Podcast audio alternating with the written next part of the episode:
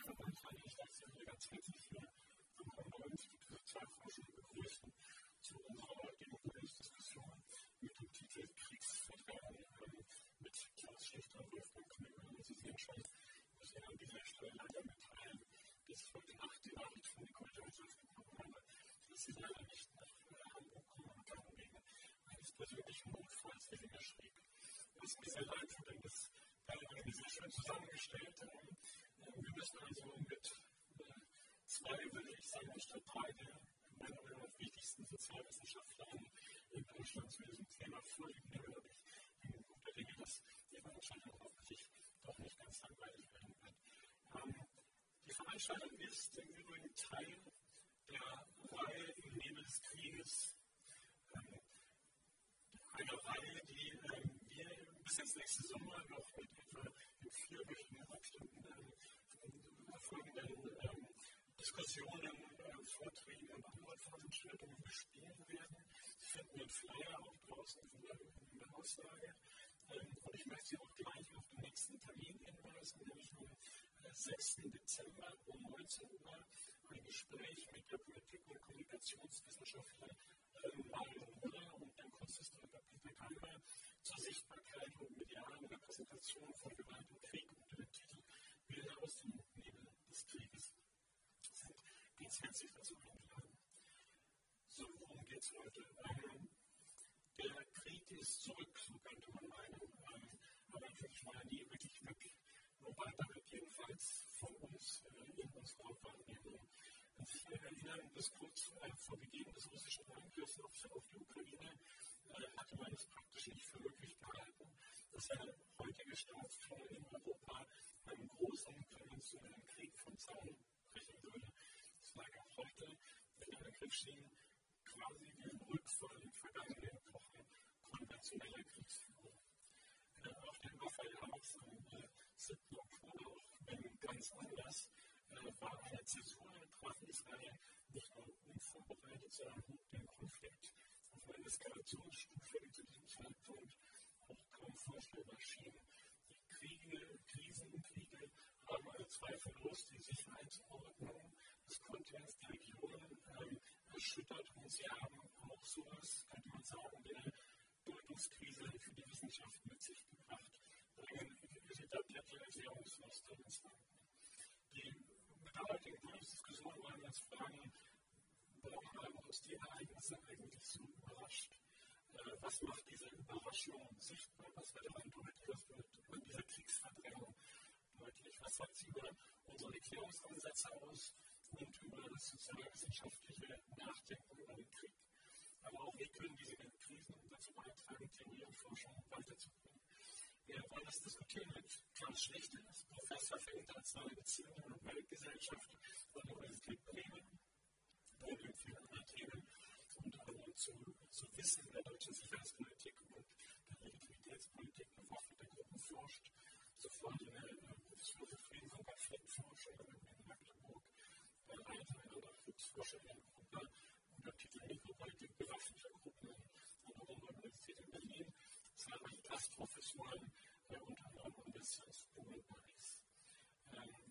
Klaus Schlichter ist, wie ich finde, eine besondere Stimme in der Deutschland internationalen Forschung zu Kriegen und Staatlichkeit. Von Ihnen, ihm gehen immer wieder wichtige theoretische Impulse aus. Und wie wenig andere beschreibt er mit seiner Arbeit die Disziplinengrenzen, verbindet theoretisches Nachdenken mit empirischer Forschung, Vorhaut. Er arbeitet unter anderem in Uganda, in Deutschland, sowie in Serbien, in Frankreich, in Senegal und er verbindet dies mit historisch-soziologischen Perspektiven. Ein Umfassend zu Krieg und internationalen Beziehungen publiziert, seinen, seinen wichtigsten Büchern gehört etwa Der Staat in der Weltgesellschaft über politische Herrschaft der Asien, Afrika und Lateinamerika, sein Buch In der of Violence zur Politik bewaffneter Gruppen oder Theorien der Gewalt und kürzlich erschienen der von ihm herausgebende Band der Historicity of International Relations, of International Politics, Imperialism and the Crisis of the Past by Cambridge University Press. Ähm, Wolfgang Knöbel, unser zweiter Gast oder Diskutant, ist seit 2015 Direktor dieses Hauses, Direktor des Hamburger Instituts für soziale Forschung, also Professor und der, der hatte zuvor eine Professur für Soziologie an der Universität Göttingen, war Fellow unter anderem am Freiburg Institute for Life Studies und Gastprofessor in Toronto an der New School for Social Research in New York. Bekannt geworden ist mit Arbeiten zu politischen Soziologie, der Soziologie der Gewalt, zur Geschichte der Soziologie und der Sozialtheorie auf ebenfalls historisch vergleichender Perspektiven.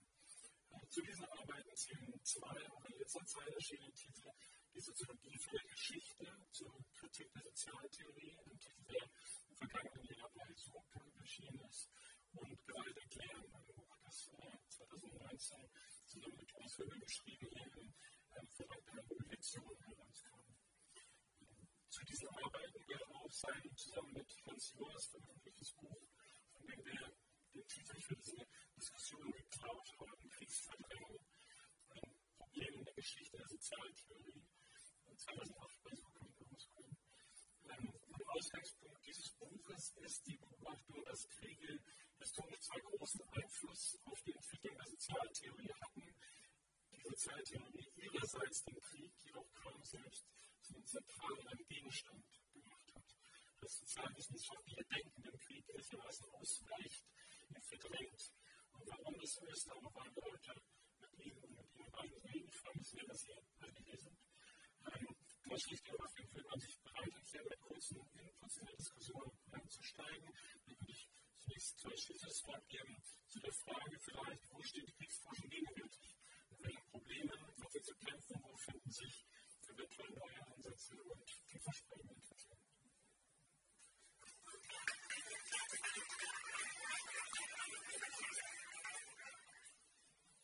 Ja, guten Abend auch von meiner Seite.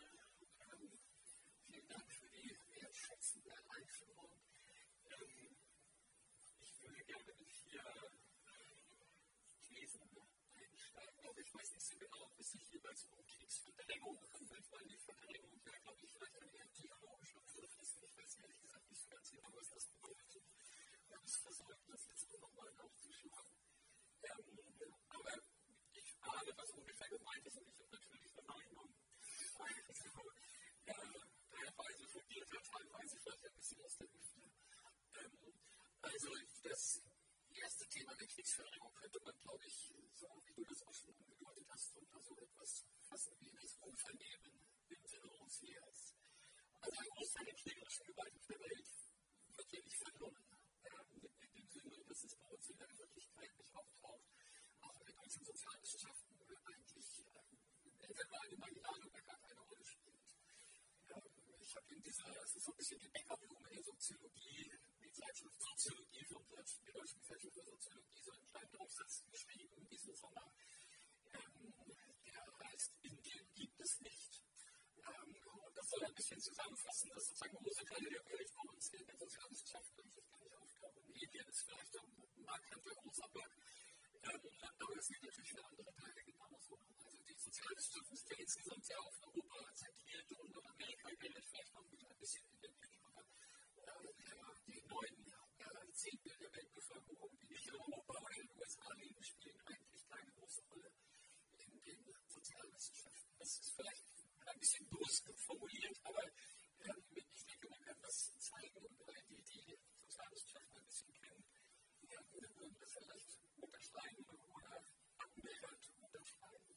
Das wird beim Thema Krieg auch in der generellen Öffentlichkeit, finde ich, sehr deutlich. Es gab einen interessanten Beitrag eines Kommunikationswissenschaftlers, der die deutschen Leitmedien über, ich glaube, die Jahre 2012 bis 2022 untersucht hat, um zu gucken, welche Länder kommen eigentlich vor.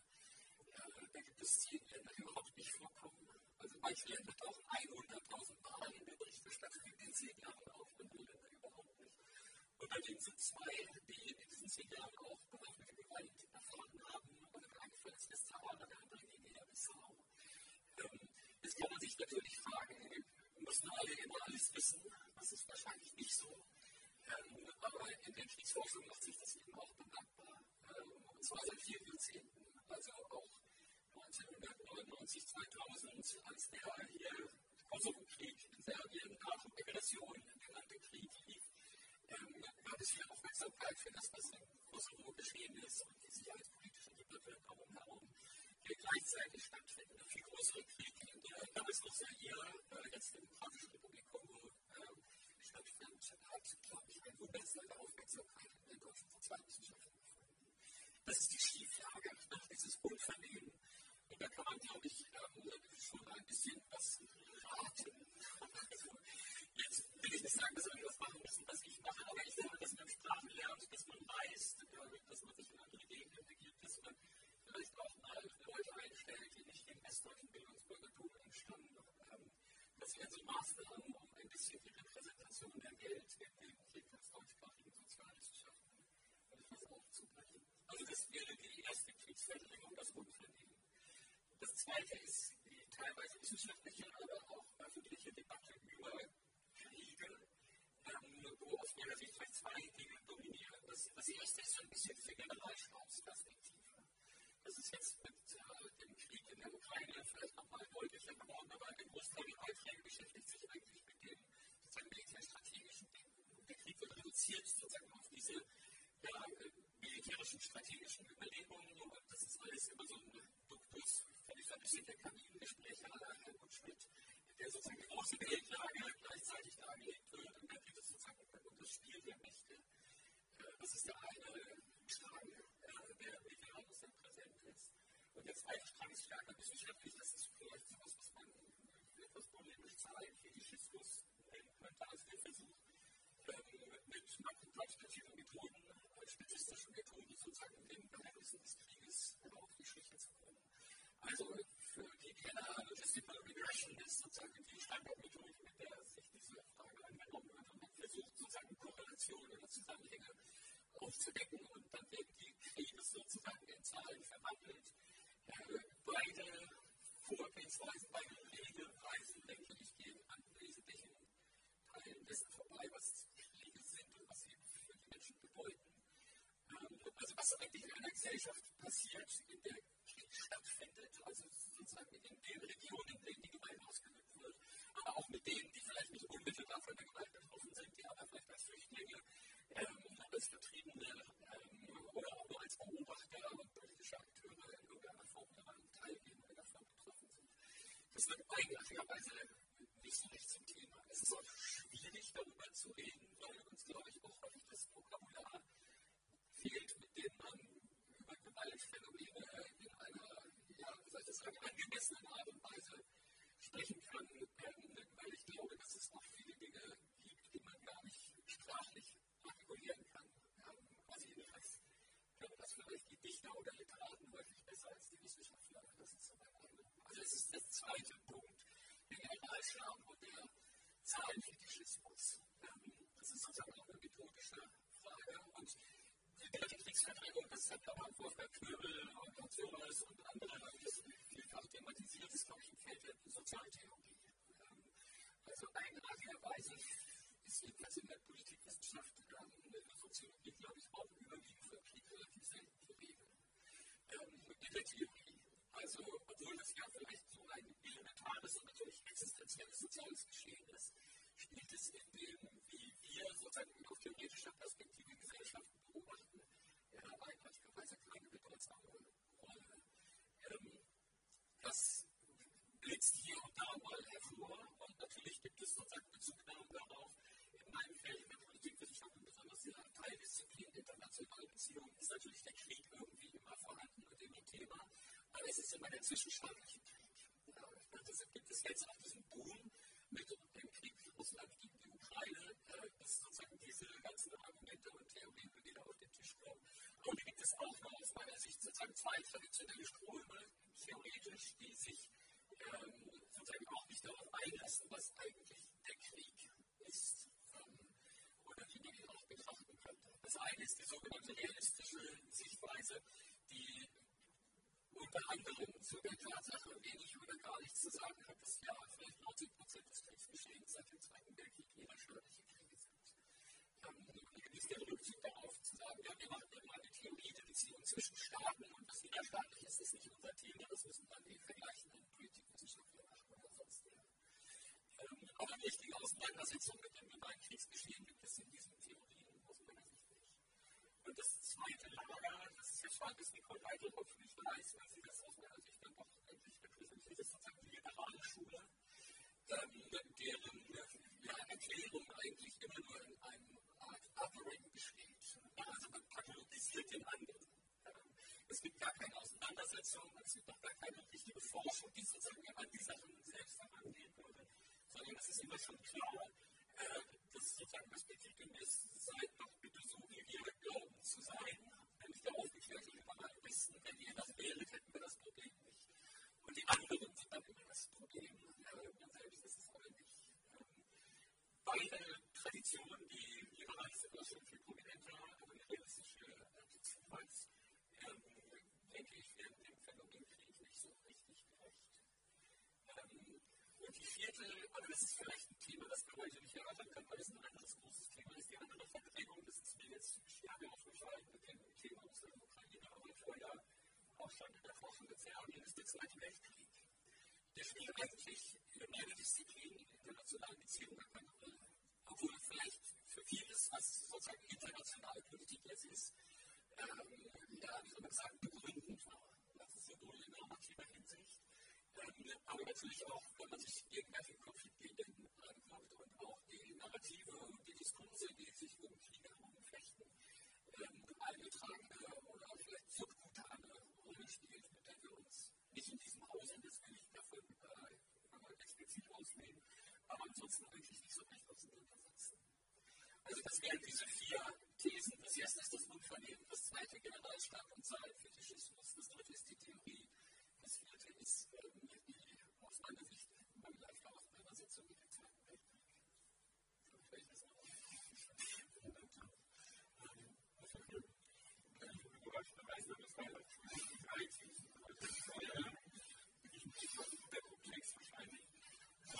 Die erste These würde ich ungefähr so lauten, dass es tatsächlich so ist, dass es in der Soziologie, speziell in der Soziologie, aber partiell auch in den Gesamtsozialwissenschaften, durchaus historische Gründe gibt, die mit der Entstehung dieser Fälle zusammenhängt, warum letztendlich der Krieg in diesen Disziplinen Theorie systematisch oder auch gesellschaftstheoretisch keine Rolle spielt. Und äh, das ist dann die erste These und auf der werden beide andere Thesen unter anderem auch aufbauen. Also viele von Ihnen wissen vielleicht, weil die Soziologie so entstanden ist, aber ich glaube, Sie ahnen es, wenn Sie kein Experte oder kein Experte sind. Die Soziologie entstand im 19. Jahrhundert, ich würde sagen im letzten Drittel des 19. Jahrhunderts, ist eine Art Krisenwissenschaft, weil man nämlich in unterschiedlichen Ländern, westlichen Ländern, überwiegend in Frankreich, Deutschland, USA, Italien auch, mit den Problemen des Kapitalismus und den Verwerfungen des Kapitalismus zurecht und zur Rande kommen wollte. Man wollte die Probleme, die der Kapitalismus hervorrief, letztendlich auch lösen.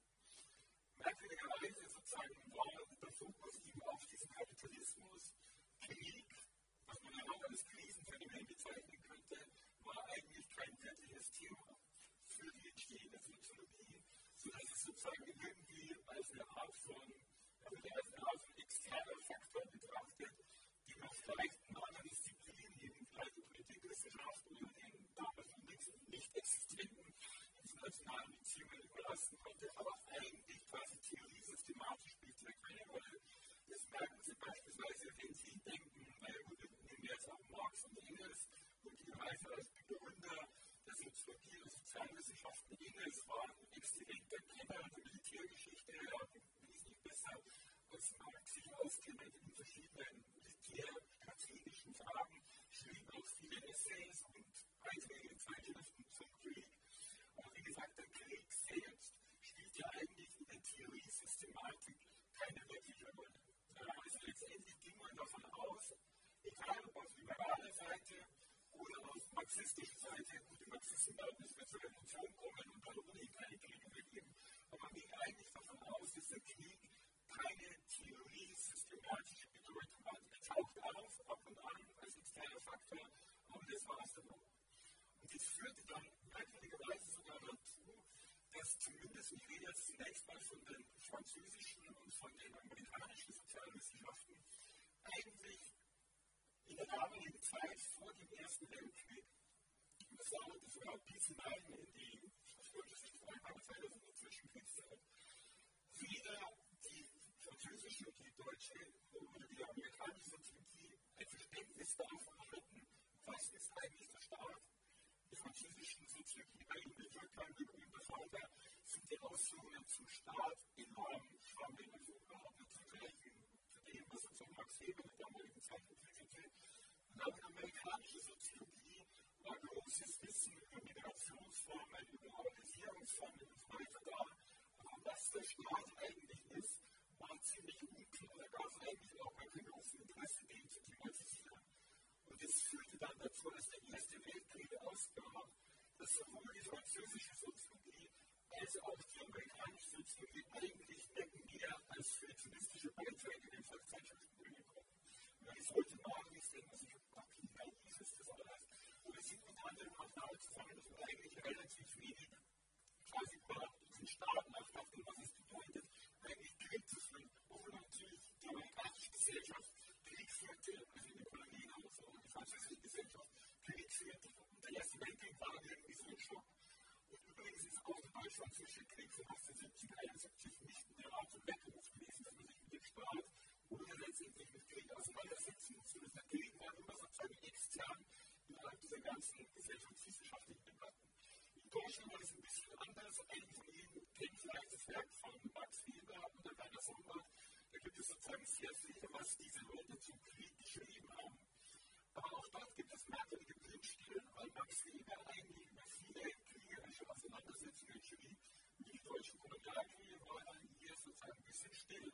Man kann das so sagen, war natürlich sehr viel über den entstehenden absolutistischen Krieg und die Staatsbildung und den Krieg im 16. und 17. Jahrhundert, aber auch über die Gegenwart, weil vergleichsweise still, dass man hier irgendwie auch letztendlich sozusagen bestimmte Blindstellen hatte nachdem sozusagen dieser erste Weltkrieg dann vorbei war, man sehen schon 1920, dann ist auch etwas länger, machten aber auch diese Theoretiker in ihren Werken keinen großen Einfluss und keinen großen Eindruck mehr auf die deutsche Soziologie.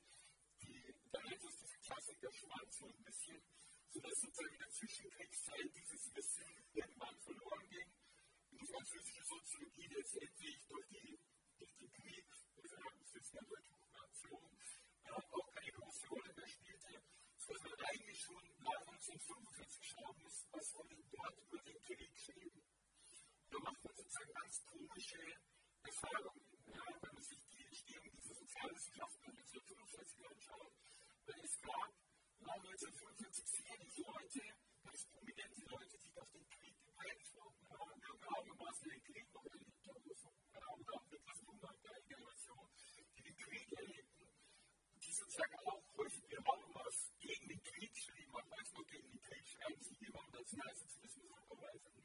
Aber letztendlich die Theorie Genese spielt dieser Krieg keine wirklich große Rolle. Also man muss sozusagen sehr große interpretatorische Anstrengungen unternehmen, um überhaupt sozusagen zu verstehen, kann ich irgendeine von was mir anschauen und dann weiß ich, okay, aber irgendwie Kriegshandlung oder so. Es ist sehr, sehr schwierig, sozusagen das zu, sozusagen diese Spuren zu finden. Und vielleicht, weil sie auch wieder ein größeres Publikum hat, Norbert Elias, der als Kriegsanwalt allerdings im Ersten Weltkrieg teilnahm, verschüttet wurde, also Nahtoderfahrungen hatte, psychiatrische Behandlung war. Dieser Norbert Elias hat de facto einerseits während seines langen Lebens nie über den Krieg gesprochen und dann, wie Sie vielleicht wissen, in den 30er Jahren eine Theorie der Zivilisierung quasi geschrieben, die davon ausgeht, dass eigentlich die Gewalt letztendlich verschwinden wird. Ja, also die Soziologie ist irgendwie genetisch bedingt vielleicht so angelegt, dass sie enorme Schwierigkeiten hat, tatsächlich mit dem. Der Faktor, den man eigentlich letztendlich sozusagen wirklich wahrnimmt und nicht in seiner konstitutiven Bedeutung wahrnehmen will. Soweit zur ersten These. Zur zweiten These, das war jetzt, was die erste These betrifft, hier so ein Ausflug in die internationale Soziologie. Die zweite These würde lauten, dass es insbesondere in Deutschland, selbst wenn man den Versuch machen würde, ernsthaft den Krieg zu thematisieren, man in Deutschland auf erhebliche Schwierigkeiten stoßen würde. Und jetzt glaube ich, will ich sozusagen folgendermaßen begründen.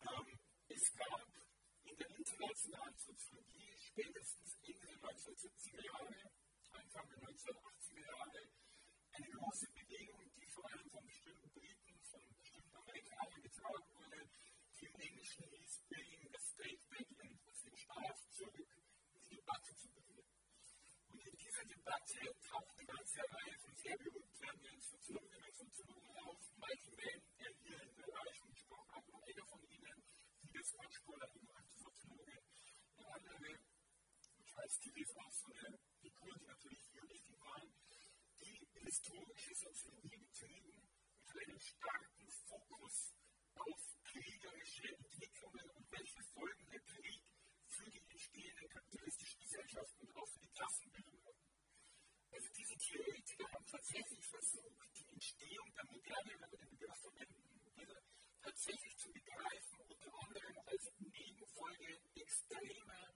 kriegerischer und gewaltsamer Auseinandersetzungen.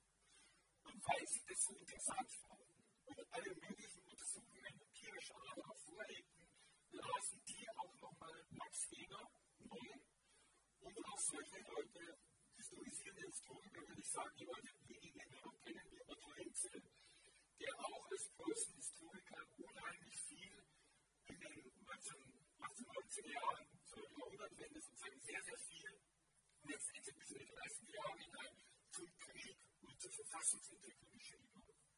Also man las Weber, Max Weber und Otto Hinze als total interessante Autoren, die uns über den Krieg belehren können. In den 70er und 80er Jahren. In Deutschland zur gleichen Zeit lasen die berühmtesten deutschen Soziologen, ja, Wolfgang Schluchter damals, auch Jürgen Habermas, diesen Max Weber in erster Linie als einen Theoretiker der Rationalisierung. Ja, also nicht der Krieg und die Gewalt stand sozusagen im Mittelpunkt des Interesses von Schluchter und Habermas, sondern eher Weber als ein Theoretiker von Rationalisierungsprozessen.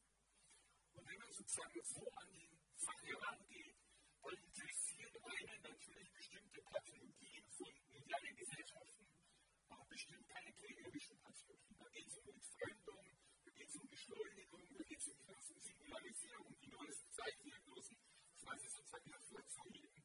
Aber eigentlich die kriegerische Konstitution der Moderne wird de facto nie zum Thema. Und dies führte dann auch dazu, dass nach wie vor unheimlich viele Zeitdiagnosen existieren, die beanspruchen, über die Welt zu sprechen. Aber eigentlich sprechen diese Zeitdiagnosen ganz häufig eigentlich nur über Deutschland und vielleicht über Frankreich oder über England und die USA. Und das bedeutet, dass der Krieg eigentlich enorm ausgeprägt wird. Praxisen zur zweiten These, also gerade in Deutschland wird man Schwierigkeiten haben, den Krieg tatsächlich zu einem Thema der Sozialwissenschaften oder zumindest der Soziologie zu machen. Die dritte These wird lauten, ähm, selbst wenn jetzt die Politik enorme Anstrengungen aufbringen würde, sozusagen die die Soziologie zurückzubringen und enorm viel Geld letztendlich auch zur Verfügung stellen würde, wäre ich skeptisch, dass dies tatsächlich auch wirklich funktionieren wird. Und ich würde sozusagen mit, mit einem Argument zunächst mal beginnen. Also, ich glaube, man muss sehen, dass, sagen wir jetzt eine Deutung, die für Geld gesprochen hat, da spricht immer dafür sprechen, die Soziologie spätestens seit den 1980er Jahren eine extrem, seit 1990er Jahren, eine extrem politisierte Wissenschaft geworden. Das muss man jetzt verstehen, wie ich das meine. Also politisiert meint jetzt nicht links und rechts. Also Soziologie ist eine besonders rechte Wissenschaft geworden, sondern die Soziologie ist eine politisierte Wissenschaft und Sinn geworden, dass große Teile ihrer Forschungsagenda von politischen Bildern abhängen, wie beispielsweise vom Bundesministerium für Bildung und Forschung zur Verfügung gestellt werden. Ich erinnere sich beispielsweise daran, als es den PISA-Schock gab, die Deutschen kennen kürzlich mehr, was ganz ist, und daraufhin wurden unendlich viele Gelder für bildungssoziologische Lehrstellen sozusagen quasi ausgegeben.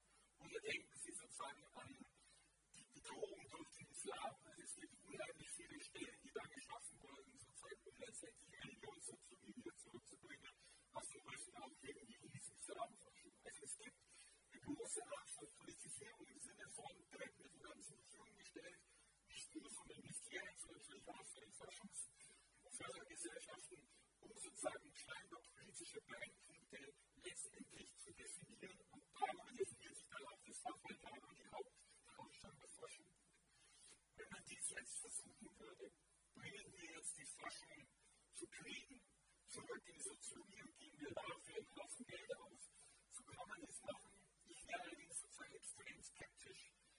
tatsächlich de facto zu einem Großreform führen würde. Und ich glaube, im Prinzip zwei Dinge greifen auch Dinge, die Fortschritte schon genannt hat. Soziologie ist, was die Sprachkenntnisse in ihrer Position in der Professur betrifft. Da kann ich meine eigene Nase lassen, mittlerweile extrem verwandt. Wir haben in der Soziologie kaum Leute, die überhaupt auch in Frankreich haben, Schweigen und von Polen, die jemand aus der Soziologie sozusagen der Ukraine-Russland-Krieg erklären soll, weil deswegen ziemlich Professoren ganze Ausbildung ist sozusagen extrem aufs Englische und das Deutsche konzentriert. Regionalspezifische also Kompetenzen gibt es eigentlich quasi kaum mehr, sodass ich eigentlich nicht wirklich sehen würde, wie man diese Soziologie aus meinem rein theoretischen Überlegungen über diese Soziologie voranbringen könnte. Und der zweite Punkt, der glaube ich sozusagen auch ein quasi relativ großes Problem darstellt, es gibt natürlich in Deutschland Militärsoziologie. Diese Militärsoziologie wird aber nicht an Universitäten betrieben, sondern die wird an Bundeswehreinrichtungen quasi gemacht. Ich hatte wirklich sehr gute, auch international kompetitive und wettbewerbsfähige Militärsoziologie gemacht. Das Problem ist natürlich für alle Militärsoziologen quasi in diesen Bundeswehrnahen und eigenen Forschungseinrichtungen existiert, ist, dass man dort natürlich nicht frei über die Daten verfügt, weil diese Daten also entweder geheim sind sozusagen nicht für die weitere Forschung gestellt wird. Das heißt, obwohl es möglicherweise extrem gute Daten gibt, möglicherweise extrem gute Einsichten, sind diese Einsichten entweder für die Öffentlichkeit nicht zugänglich oder sozusagen es sind nur diejenigen der Lage oder auch rechtlich sozusagen Bezug über diese Daten zu arbeiten, die selber sozusagen in der Bundeswehr sind. Und dies wird dann letztendlich unter anderem auch dazu führen, so wäre meine Prognose oder These, dass letztendlich wenn man versuchen diese Militärsoziologie über Kriegsforschung zu pushen, auch mit großen finanziellen Mitteln zu pushen, dass dies relativ schnell an unsere Grenzen geht. Damit bin ich zufrieden. Ich würde das besonders mal hier auf einen fortsetzen, weil vielleicht so nach einer halben Stunde, dass ich Fragen zu bekommen, was für sich mir das schon, schon viel gibt. Und bitte melden Sie sich gerne, wenn Sie direkt auf den, den Beitrag der Anleger reagieren möchten. Ich würde gerne zurück zu quasi der Ausgangsfrage. Also was hat sich mit dem Februar 2022 eigentlich verändert? Das ist ja doch, glaube ich, in der Diskussion oder in der Wahrnehmung der wissenschaftlichen sowie in der öffentlichen äh, Diskussion eine Zäsur geworden. Und äh, zum einen würde mich interessieren, sagen, was von jetzt auch den, den Punkten, die jeweils angeführt worden sind, konkret in der Auseinandersetzung mit, mit dem Krieg in der Ukraine zeigt. Und ich würde sogar ein bisschen so die Gegenthese vertreten. Und zwar, dass der Krieg realistisch quasi auch ein Moment der Öffnung sein könnte. Weil was war an dem russischen Angriff auf die Ukraine, war, dass plötzlich in Europa das Gefühl war, wir sind nicht gemeint. Also wir sind, das ist nicht mehr so, Krieg ist nicht mehr das, was, was äh, anderen Leuten zustößt in anderen Hüten der Welt. Und was wir von unseren Bildschirmen und unseren Büros aus relativ bequem untersuchen können. Es gab in der Diskussion, in der auch öffentlichen Auseinandersetzung, ist dieser Augenblick von diesem mitgemeint plötzlich in dem Krieg. Und daraus entstehen doch eigentlich ganz interessante Betrachtungsweisen und daraus kann auch vielleicht was Interessantes daraus lernen, wie wir überhaupt über Krieg nachdenken. Also dazu kann ich jetzt kurz was sagen. Oder auch länger, aber ich mache es jetzt mal kurz. Es wird ja an eine Grenze stoßen, die nur akademisch schon thematisiert wird. Also wer weiß was über die Ukraine. Dann die Osteuropa-Forschungscommunity hat das ja in den letzten Jahren auch sehr stark thematisiert. Das ist sozusagen eine Marginalisierung der Osteuropa-Forschung auch in der deutschen Soziologie jedenfalls gab. Ähm, was ein bisschen damit zusammenhängt, dass sich das sozusagen auch allgemein alles normalisiert hat. Es gab in den 90ern diese Transformationsforschung man hat sich auch mit Russland vielleicht in kritischer Absicht in 90ern beschäftigt, aber dann ist so ab 2000 vielleicht da entstanden, dass es jetzt eigentlich durch. Äh, dann gab es sozusagen diese Rechtsrückwärtsbewegung in Polen und Ungarn, also das wurde ja sozusagen thematisiert als Teil einer größeren Populismusdebatte, die gar nicht mehr spezifisch auf die Region einging, sondern das wurde sozusagen dann äh, gesehen als eine Problematik innerhalb der EU oder innerhalb westlicher Gesellschaften überhaupt. Ähm, ich bin ein bisschen skeptisch, ob sozusagen so schnell sich die Expertise anbilden könnte, wie das in der Lage wäre, an diesem Krieg, der übrigens noch nicht 22 begonnen hat, sondern ich glaube, drei, die sozusagen Kriegerin ist dafür, ja 2014 begonnen hat. Äh, das muss man auch immer sagen, ständig anders erzählt wird. Und in diesem Zusammenhang, glaube ich, bleibt das alles einigermaßen dunkel. Aber dass das jetzt sozusagen in schneller Zeit zu einer, also dass es zu einer Forschung führen würde, die in einem Material begründet wäre und sozusagen aus dem Material heraus einen, Wechsel oder Wandel in den Sozialwissenschaften begründen könnte, da bin ich ehrlich gesagt skeptisch. das ist sogar von ukrainischer Seite ein großes Problem. Also wir versuchen gerade so ein bisschen vorzubauen, um zu gucken, was ist eigentlich aus den Sozialwissenschaften in der Ukraine geworden und was kann man eigentlich sozusagen jetzt schon mal überlegen, wie man denen wieder auf die Beine hilft. selbst da ist die Lage desaströs. Also es gibt tatsächlich auch viele umgekommen sind, die meisten sind im Ausland, oder sind in der Armee. und dass da jetzt sozusagen diese Forschung entstünde, halte ich auch erstmal, also jedenfalls keine Frage, in den letzten fünf oder zehn Jahren, vielleicht 18 Jahren oder so. Aber das ist ja immer am Boden, das gibt es im Moment überhaupt nicht mehr. ja, also deshalb bin ich dafür etwas skeptisch, dass das jetzt so eine große Wende bedeuten würde. Und ich habe eigentlich diese Erfahrung auch schon zweimal gemacht. Also in den 90er Jahren, 92, 92 bis 95 liefen die Kriege im jeweiligen, damals noch existierenden Jugoslawien oder sozusagen der Spaltung Jahre Krieg. Ähm, das war eine große Welle, der das thematisiert wurde, aber es hat auch nicht dazu geführt, dass das jetzt in den westlichen Sozialwissenschaften irgendeinen einen Eindruck hinterlassen hätte. Also wenn man von der Diskussion über neue Kriege absieht und vielleicht denjenigen, die dann sozusagen vielleicht einzelne Aspekte betont haben, wie zum Beispiel die Frage der Kriegswirtschaft, also GmbH und folgende. Ähm, das hat es ja alles gegeben, aber das ist, hat ja nicht dazu geführt, dass sich irgendwas großartig geändert hätte. Und ich fand, du hast das Stichwort auch schon genannt, also das, da geht es dann immer um uns. Es geht eigentlich nicht um Jugoslawien, es geht auch nicht um die Ukraine, sondern es geht irgendwie um uns. Und das spielt vielleicht eine andere Form der Politisierung eine Rolle. Also alles, was man dann sagt, ähm, wird sozusagen schnell zum Bespielbau des politischen Diskurses, der natürlich auch ein Diskurs zwischen Regierungsmehrheit und Opposition ist. Das erleben wir jetzt auch gerade. Also viele, ich auch, sind sehr vorsichtig zu den laufenden Kriegen überhaupt etwas zu sagen, weil man eigentlich nicht in diese Höhle hineingraben will, dass man sozusagen politisch durchkodiert wird. Und sie sagen mal, aus dem Material, brauchen von älterer Forschung, hat es dann ziemlich schwer, sich in diesen heißen Debatten irgendeine Stimme zu verschaffen, die nicht sofort durchkodiert wird und sozusagen den Lagern irgendwie zugeordnet wird. Das wäre vielleicht ein zweiter Grund, warum ich nicht glaube, dass das jetzt so nachhaltig durchschlägt. 2015 in der sogenannten Flüchtlingskrise äh, habe ich auch gedacht, das muss eigentlich die Soziologie überwacht werden. Jetzt kommen hier eine Million Menschen, also kommen hier eigentlich her. Äh, was sind das für Leute, warum kommen die, woran liegt das, was sind das eigentlich für Prozesse? Äh, und ich dachte, also eine Million Menschen sind jetzt hier alle sehen die, und das müsste eigentlich dazu führen, dass es eine stärkere Auseinandersetzung vielleicht mit Afghanistan oder Syrien oder dergleichen gibt. Das war aber überhaupt nicht der Fall. Es ging sofort nur um die Befindlichkeiten innerhalb der deutschen Gesellschaft. Es wurde sofort sozusagen zum politischen Streit und zack, ach, äh, wir gucken ja ein bisschen die Gegenwart. Ich würde aber gerne nochmal auf einen Punkt zurückkommen, den auf mein Knöbel gemacht hat, nämlich, also ich teile so ein bisschen die Diagnose.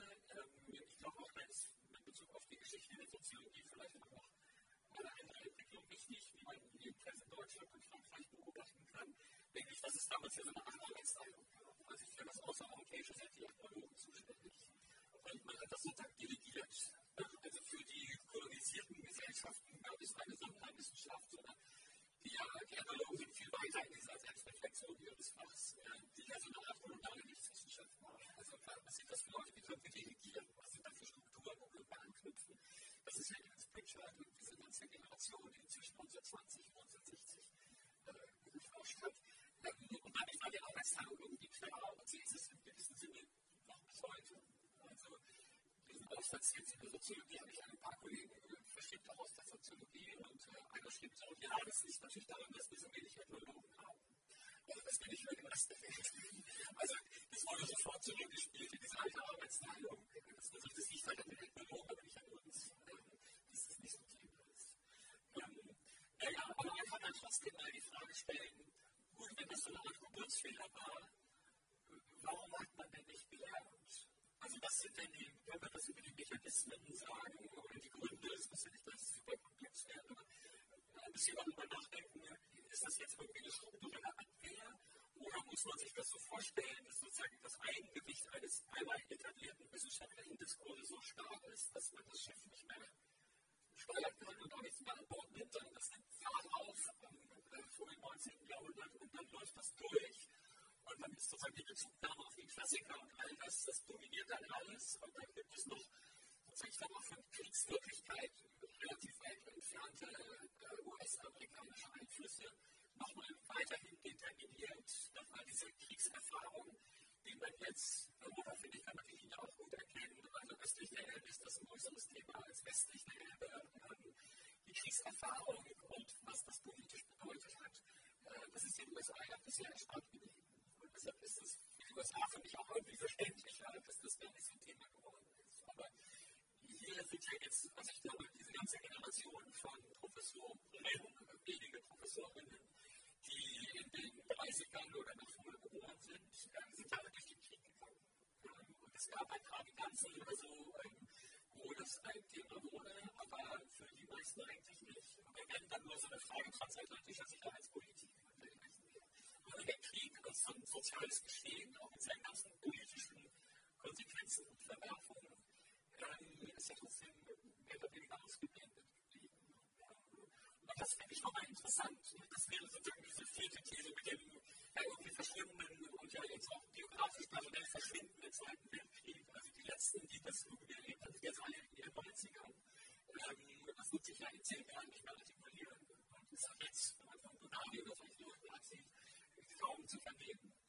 Ähm, also, woran liegt das denn? Also, die Soziologie hat es ja auch sehen können. Äh, es gab immerhin große Kriege, den algerischen Befreiungskrieg von, ich glaube, 54 bis 62. Ähm, es gab den Vietnamkrieg, der ja viel auch politisiert hat. Also, viele, die in den Universitäten waren äh, und dann auch geblieben sind. Und trotzdem hat das aber nicht dazu geführt, dass man sich thematisch in dieser Hinsicht geöffnet hätte. Also, da würde mich von Ihrer Interessieren, wie Sie warum ist das so? Wobei das, das ist ja für uns auch perspektivisch wichtig. Also wenn wir jetzt überlegen, wir würden das gerne stärker drin haben und so, aber wie kriegt man denn das hin? Was ist denn sozusagen der strukturelle Faktor, der das so schwierig macht? Also wenn ich darauf antworten würde, würde ich sagen, es gibt, glaube ich, in, den, in der Soziologie, aber nicht nur in der Soziologie, sondern vor allem in Teilen der Sozialwissenschaften, eine eingeschriebene Grundüberzeugung bei 30 Prozent der Sozialwissenschaftlerinnen. Wir haben Ist.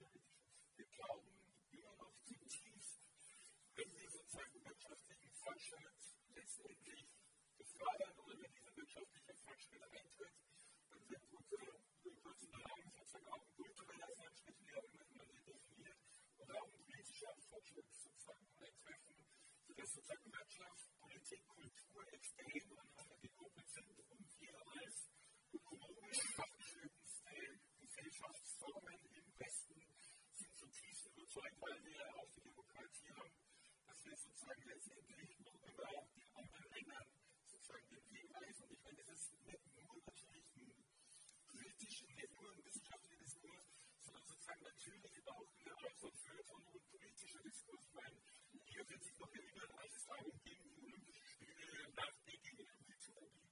Die Argumente sind dann immer sofort auf den Tisch. Wir werden wirtschaftliche Abhängigkeiten schaffen und über wirtschaftliche Abhängigkeiten wird über kurz oder lang der kulturelle Öffnung und der Demokratisierung stattfinden. Und das herauszukriegen aus den Sozialwissenschaften ist, glaube ich, extrem schwierig, wirklich schwierig.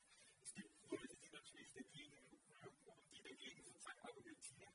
Aber ich würde sagen, es sind nach wie vor in einer enormen Minderheit. Ich glaube, die Sozialwissenschaften sind nach wie vor modernisierungstheoretisch optimistisch in ihrem größten Teil.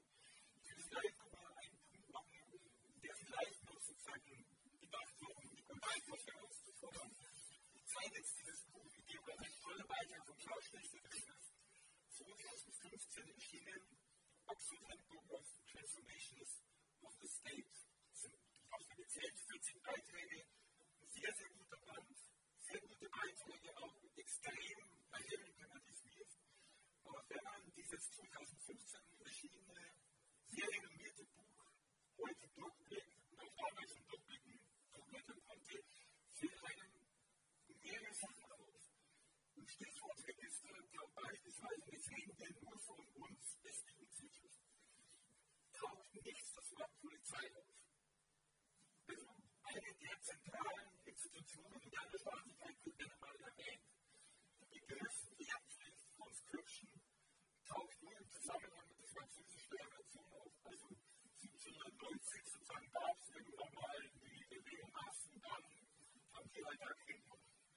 Wenn wir doch ernsthaft in die Transformation des Staates sehen, dann würde man sagen, also seit den 1990 Jahren haben alle, fast alle europäischen Staaten die wirklich noch geschafft, Mittlerweile haben einige Länder sich wieder eingeführt seit dieser Zeit. Und das heißt, wir reden über militärische Apparate, die ökonomisch extrem wichtig sind, die sozusagen politisch extrem wichtig sind, die von den Zahlen her extrem wichtig sind. Und dann werden halt Of Transformations of the State geschrieben, wo sozusagen dieser Bereich schlichtweg nicht vorkommt. Also ich finde das verstörend. Ja, das ist gar kein Kritiker, den wir rausgeben, sondern die haben möglicherweise Schwierigkeiten gehabt, überhaupt jemanden zu finden, der darüber irgendwas sagt.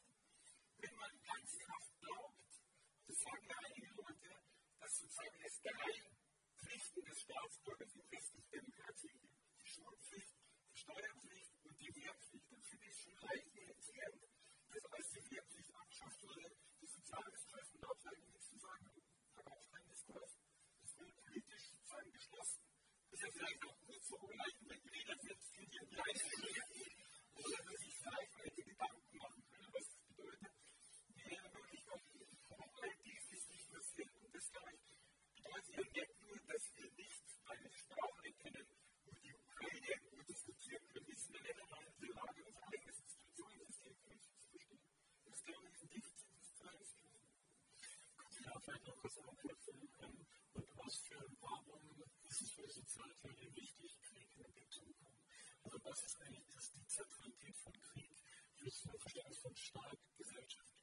Weil wir, glaube ich, sehr, sehr stark über so ein Defizit gesprochen haben, um eigentlich zu verstehen, warum das notwendig wäre. Also, kommen wir jetzt natürlich einer Zahl von Einzelbeobachtungen auf. Der vorhin schon genannte, in der letzten Vorlesung hier seine Michael May hat sozusagen mit seiner Source of Social Power, glaube ich, global damals sehr, sehr eindringlich gemacht, dass sozusagen Klassenbildung, Leute hatte ja wahrscheinlich eine Art von marxistischer Theologie oder kein Marxist ist, Klassenbildung ist ohne Staatsbildung nicht zu verstehen. Ohne einen staatlichen Adressaten formieren sich keine Klassen, weil sozusagen sie nur einen Adressaten brauchen und nur durch einen Adressaten, dass sie sich letztendlich sozusagen zusammentun, um bestimmte Forderungen sozusagen zu stellen. Ohne Staatsbildung ist Klassenbildung nicht zu denken. Denken Sie an sozialstaatliche oder wohlfahrtsstaatliche Strukturen, denken Sie an Pensionssysteme, denken Sie an, was weiß ich, Renten für Veteranen oder so. All dies sozusagen prägt natürlich ganz extrem sozusagen bestimmte Strukturen. Und wenn man links angehaucht ist, was einige Leute geben, könnte man auch über den State, das ist Ausdruck reden, der sozusagen, glaube ich, wahrscheinlich sehr viel stärker für die USA als für uns ausgeht. Natürlich davon redet, dass es ja nicht nur darum geht, wenn wir sozusagen Militär uns anschaffen, dass wir sozusagen verteidigungsfähig sind oder materialfähig sind, sondern sozusagen bestimmte Dinge passieren militärisch auch rein aus ökonomischen Gründen. Also wer weiß, wo die Rüstungsindustrie in den USA ist, der weiß auch, wo sozusagen Arbeitsplätze sind und der weiß auch, warum bestimmte Waffensysteme gekraft werden, um letztendlich sozusagen Arbeitsplätze zu sichern. Also sozusagen, ich glaube, wir können nicht einfach über kapitalistische Gesellschaften reden, ohne auch darüber zu reden, ja, eigentlich auch der Krieg? Und das sozusagen, glaube ich, ist ein Defizit, wenn man das letztendlich nicht macht, wenn man vergisst, dass sozusagen in der Bundesrepublik Deutschland eben auch Militär vorhanden ist und auch Industrieindustrie vorhanden ist. Ja. Und ein letzter Punkt, das ist nicht nur ein Problem der Soziologie, sondern es ist manchmal auch ein Problem der Soziologie, der Historiker. Man kann Gesamtdarstellungen der Bundesrepublik Deutschland, der Geschichte der Bundesrepublik Deutschland lesen, ohne dass dort jemals in ernsthafter Weise über sozusagen alliierte Truppenstandorte in Säule gesprochen wird, die sozusagen über 40, 50 Jahre lang Kleinstädte oder auch mittlere Städte extrem geprägt haben. Also es ist nicht nur in der Soziologie, dass hier bestimmte Dinge ausgeblendet werden, sondern bestimmte Dinge werden generell in Sozialwissenschaften hier und vielleicht ist auch schwieriger, das zu kennen.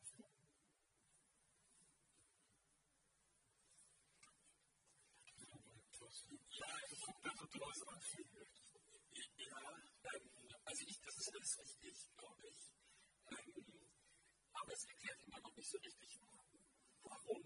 Also, ähm, warum ist das denn so? Also ich finde für dieses Buch jetzt eine Erklärung, das ist auch gar nicht so uninteressant, weil das so ein bisschen die Forschungsförderungslogik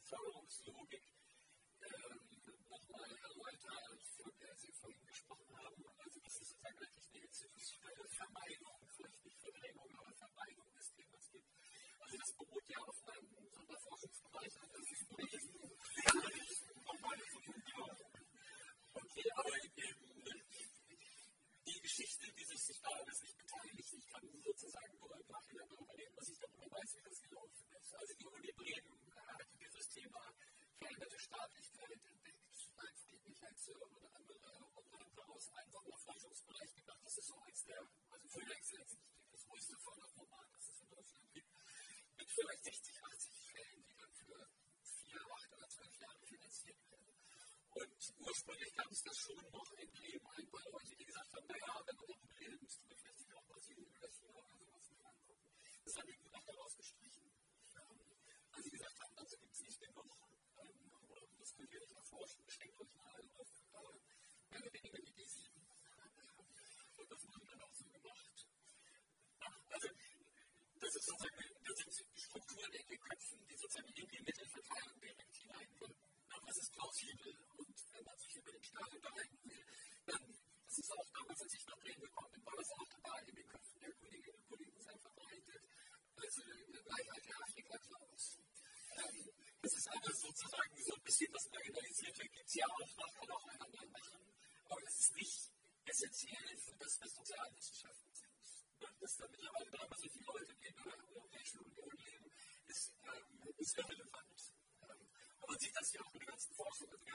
Ich weiß nicht, ich kann nicht alle aufzählen, aber es gibt eine ganze Reihe von Ländern, wo wir nicht ein einziges Buch haben, das das politische System in irgendeiner Weise beschreiben kann.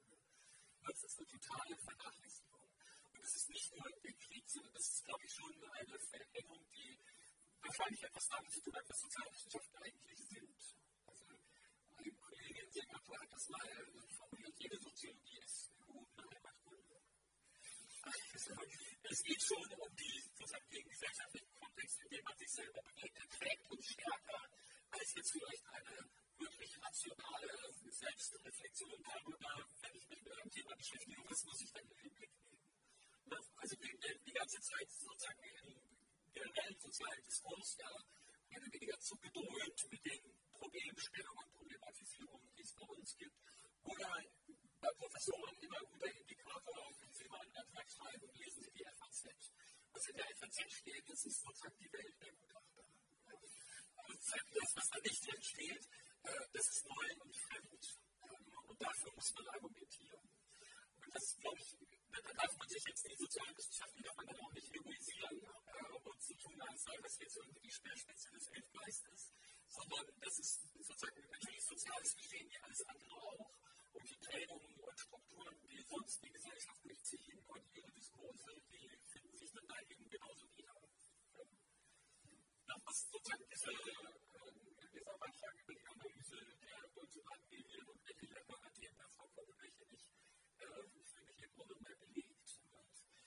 Liegt jetzt, finde ich, nicht das Versäumnis ich finde, man muss das auch kritisieren, aber man darf jetzt irgendwie auch nicht so tun, als wären wir eigentlich sonst so super aufgeklärt mit Sozialwissenschaften, als würde es da immer noch vollständig rational zugehen.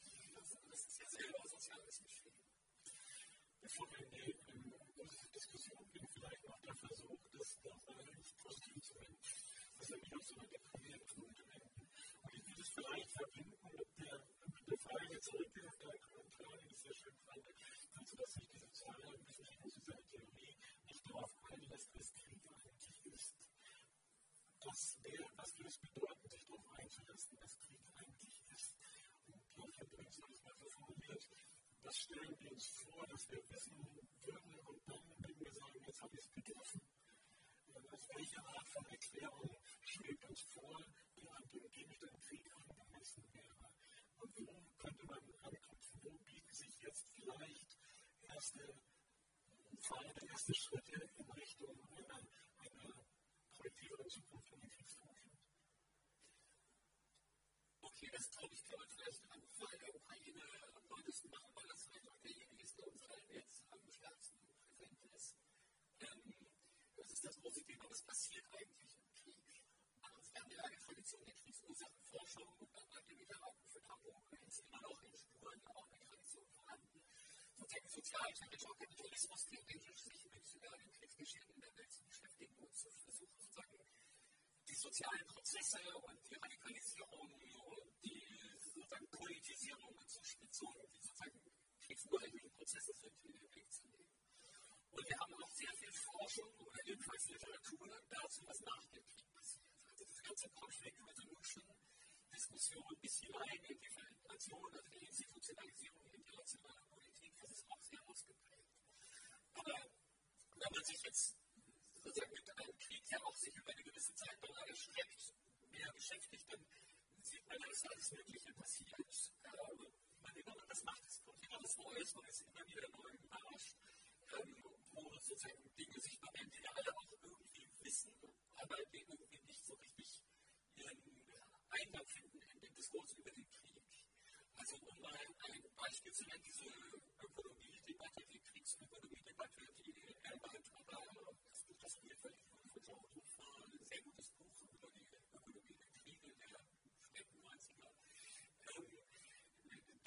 Eine internationale Verflechtung. Also wie verändern sich Handelsströme?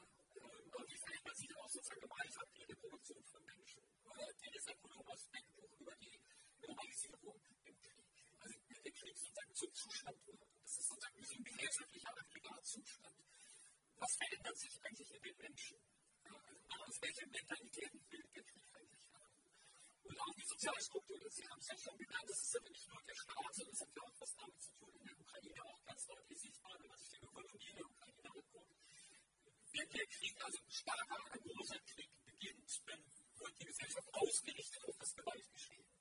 Und dann verlieren all diejenigen, die kulturelles Kapital haben, das nicht kriegswichtig ist. Also, dass man einen Text interpretieren kann oder Violine spielen kann, ist nicht mehr wichtig.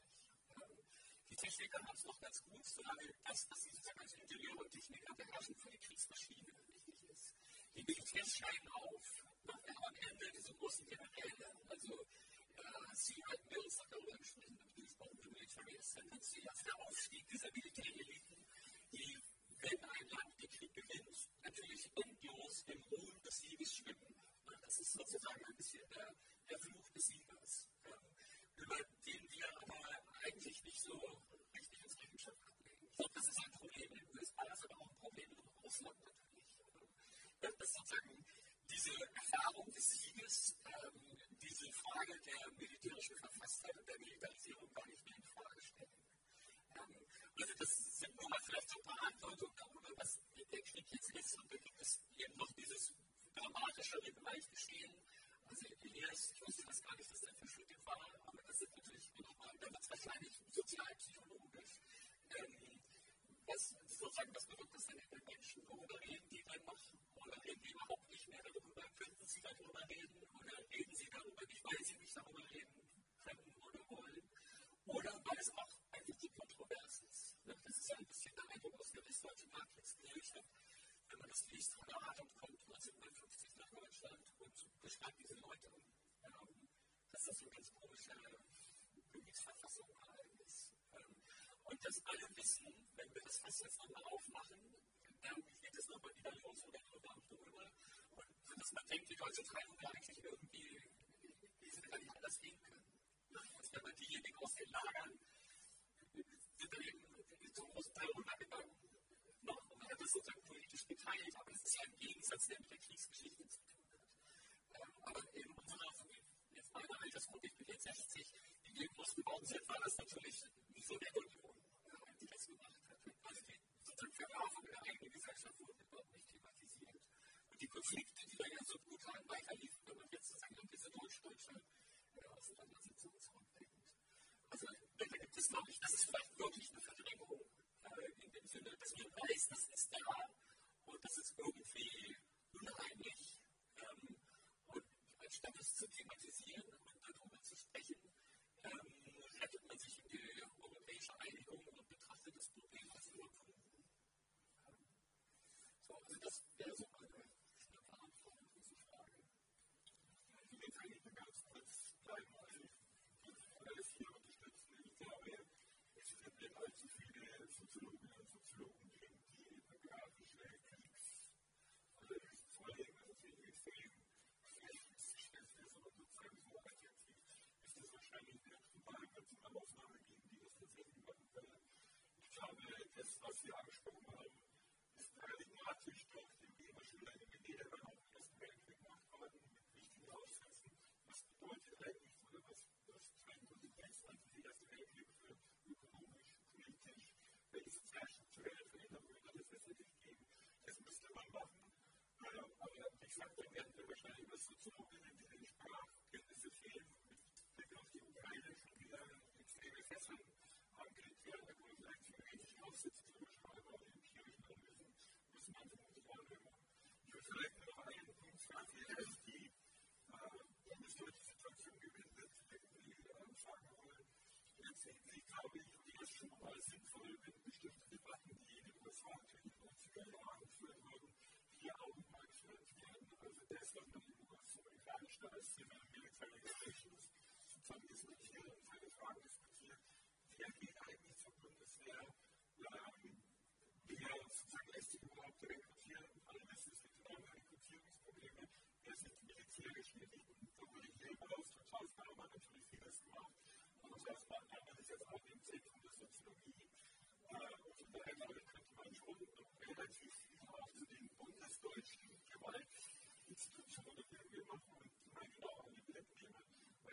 letztendlich sozusagen hier auch eine relative Regierungsfähigkeit des bestimmte Interessen existiert. Ich glaube, diese Dinge könnten auch durch den Krieg und das Berufsfeld zu wenden, Anstoß sein,